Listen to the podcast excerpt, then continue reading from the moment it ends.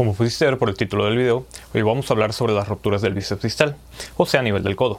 Si quieres ver una parte específica del video, puedes ver las estampas de tiempo en la descripción, aunque siempre se agradece que veas todo el video completo. Como siempre, te invito a que te sirvas algo antes de que escuches el tema para que lo que digo sea más profesional e interesante. Empecemos.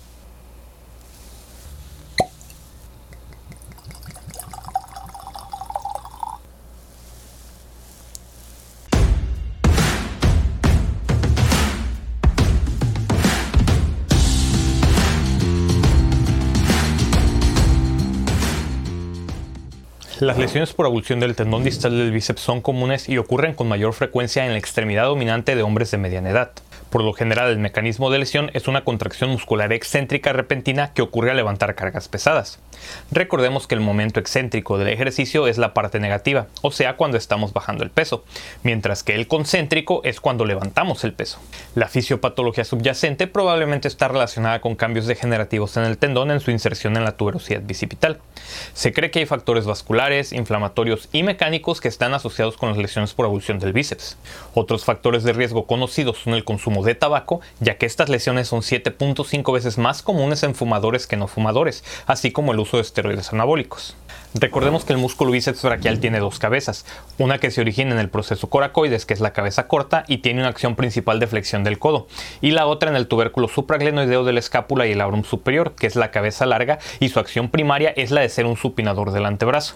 El tendón distal del bíceps se inserta en la tuberosidad bicipital del radio, siendo la inserción de la cabeza corta más distal que de la cabeza larga. Otra estructura que es importante de identificar es el acertus fibrosus, que es la fascia o aponeurosis bicipital, la cual se origina de la parte más distal del tendón de la cabeza corta, pasa de forma oblicua en la fosa antecubital hacia distal y medial, ayudando a proteger la arteria braquial y el nervio mediano, y se continúa con la fascia del origen de los tendones flexores. La importancia de identificar esta estructura es porque puede llegar a confundirse con un bíceps distal intacto al momento del examen físico. Los pacientes con rupturas del bíceps distal reportan un chasquido doloroso a nivel del codo mientras este tiene una carga excéntrica de flexión e extensión, siendo la debilidad y el dolor los síntomas principales que refiere el paciente. Si bien esto le puede pasar a cualquiera, ya dijimos que existen factores que de riesgo que incrementan la posibilidad de sufrir una ruptura del bíceps distal, que como lo dijimos es básicamente ser fumador o usar esteroides anabólicos, ya que estos últimos tienen un riesgo de que se les rompa cualquier tendón. Así que si ven un mamado que se le rompió un tendón, probablemente se mete chochos aunque él diga que no. Recordemos que esto es debido a que los esteroides anabólicos ocasionan una displasia de las fibras de colágeno del tendón, lo que disminuye la resistencia a la tensión del mismo. Al examen físico los pacientes tendrán una equimosis medial si se presentan de forma aguda, claro está. También se pueden observar cambios en el contorno del músculo y grados variables de retracción del músculo dando lugar incluso al llamado signo de Popeye reverso. Asimismo, los pacientes van a presentar una marcada disminución de la fuerza tanto para la flexión como para la supinación. Algunas de las pruebas clínicas que se pueden realizar son el hook test o prueba del gancho, que consiste en pedirle al paciente que flexione el codo a 90 grados y lo supine, y el examinador usa el dedo índice para enganchar el tendón del bíceps. En un paciente intacto o con una ruptura parcial, el dedo índice puede insertarse hasta un centímetro por debajo del tendón, reportándose esta prueba como positiva mientras que en las rupturas totales no será posible enganchar el dedo índice en nada, reportándose la prueba como negativa. Puede haber un falso positivo cuando hay un acertus fibrosus intacto, por lo que nos podemos apoyar con la prueba de compresión bicipital de Ruland, donde el paciente tiene el codo flexionado entre 60 y 80 grados con el antebrazo en pronación. El explorador estabiliza el codo con una mano y con la otra se realiza una compresión del vientre muscular del bíceps distal. En condiciones normales se debería de observar que el antebrazo es supinado ligeramente con la contracción del bíceps. Una prueba positiva es cuando no se observa esta supinación, lo que indica una ruptura del tendón. El problema principalmente radica en identificar las rupturas parciales, que es donde nos apoyamos en los estudios de laboratorio y de imagen.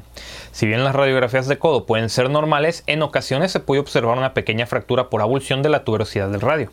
El ultrasonido puede ayudar a confirmar el diagnóstico, pero recordemos que los ultrasonidos son operador dependiente, por lo que si tu radiólogo no está familiarizado con estas lesiones, una ruptura parcial puede pasar inadvertida. En este sentido, la resonancia magnética nos aporta más información sobre si se trata de una lesión parcial o total, si es una ruptura del músculo o del tendón y también el grado de retracción tendinosa. Como la gran mayoría de condiciones ortopédicas, el manejo puede ser con o sin cirugía.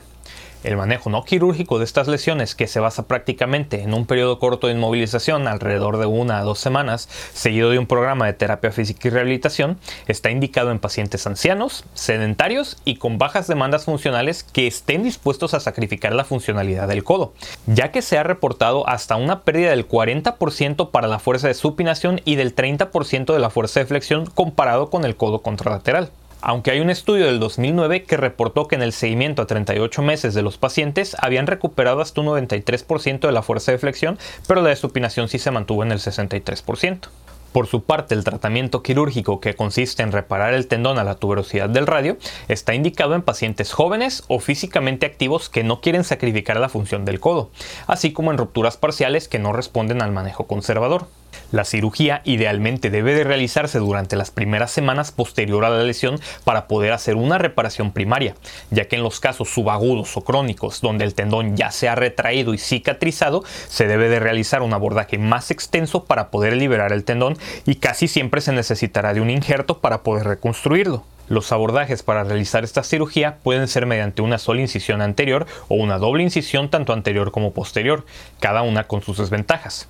En el abordaje de doble incisión existe un riesgo mayor de osificación heterotópica y de sinostosis radiocubital, mientras que en el abordaje de una sola incisión anterior es más común la lesión del nervio cutáneo antebraquial lateral y de la rama interiosa posterior del nervio radial.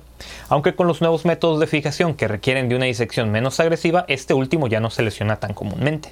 Las técnicas de fijación pueden ser mediante anclas, tornillos de interferencia, túneles óseos y tenosuspensión con botón. De todas estas, solo la fijación con túneles óseos requiere de un abordaje de doble incisión.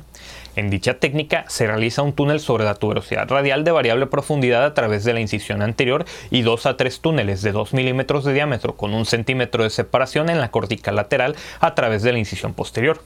Después el tendón se sutura con suturas del número 2 con la técnica de tu preferencia y los cabos de la sutura se pasan a través de los orificios laterales para que el tendón quede dentro del orificio de la tuberosidad radial y las suturas se amarren sobre la cortical lateral. En la fijación con anclas se usan dos anclas en la tuberosidad radial, una proximal y otra distal y el tendón se repara con las suturas integradas en las anclas, asegurándote de tensionar primero el ancla distal para maximizar la longitud del tendón y después tensionando el ancla proximal, lo que maximiza el área de contacto. La fijación con tornillo de interferencia es similar, solo que en esta primero se pasan las suturas a través del tendón y los cabos de las suturas a través del tornillo de interferencia para hacer la tenodesis. Y en la tenosuspensión con botón se sutura el tendón y los cabos se pasan a través del botón cortical. Se perfora la tuberosidad con una broca que se acomode al diámetro del tendón, que por lo general ronda los 7 milímetros, perforando solo una cortical. Y la segunda cortical se perfora con una broca de diámetro menor, generalmente de 2 milímetros, aunque esto depende de la casa comercial. A través de esta segunda perforación es que se pasa el botón y se voltea para que se fije en la cortical lateral, tensionando después las suturas para que el tendón quede dentro de la tuberosidad. En lo que respecta a fuerzas, la suspensión con botón tiene una resistencia de 400 newtons, las anclas de 380, el túnel óseo de 310 y el tornillo interferencial de 230. Debido a que la técnica de botón y el tornillo interferencial se pueden combinar, esta es la técnica de fijación más fuerte descrita hasta el momento. Independientemente del abordaje o del tipo de fijación utilizada, es imperativa una discusión preoperatoria detallada con el paciente. Un estudio de 1.443 pacientes encontró una tasa de re-ruptura del 5.4% y una tasa de lesiones nerviosas periféricas importantes del 0.6%. Otro estudio de 970 pacientes encontró una tasa de complicaciones mayores del 7.5% y una tasa de cirugía de revisión del 4.5%. Y un tercer estudio de 373 pacientes encontró una tasa de complicaciones mayores del 5.3%. Los pacientes por lo general pueden regresar a actividades laborales de bajo esfuerzo alrededor de las 4 a 6 semanas posteriores a la cirugía aunque aquellos con actividad laboral moderada a pesada pueden tardar hasta 3 meses en regresar y cerca del 15% no logrará tener el mismo nivel de fuerza. En lo que respecta a actividades deportivas, cerca del 90% de los pacientes pueden volver a practicar deporte, aunque menos del 50% logra alcanzar o superar el nivel previo a la lesión. Y esto fue todo por el episodio de hoy. Como siempre, te recuerdo que si te gustó, ayudas mucho al canal dejando tu pulgar arriba, suscribiéndote si aún no lo has hecho y dejando tus comentarios, los cuales responderé en otro video. Eh, intenté utilizar el formato de shorts, pero la verdad hay preguntas que no se pueden responder en 60 segundos o menos, así que mejor haré un video completo después de juntar varias preguntas. Te recuerdo también que la lista de reproducción de el podcast en el canal lo puedes encontrar en la plataforma de podcast de tu preferencia. Yo soy Joel Galindo y me despido de ti recordándote que te portes mal, lo hagas bien y nos vemos hasta la próxima. Salud.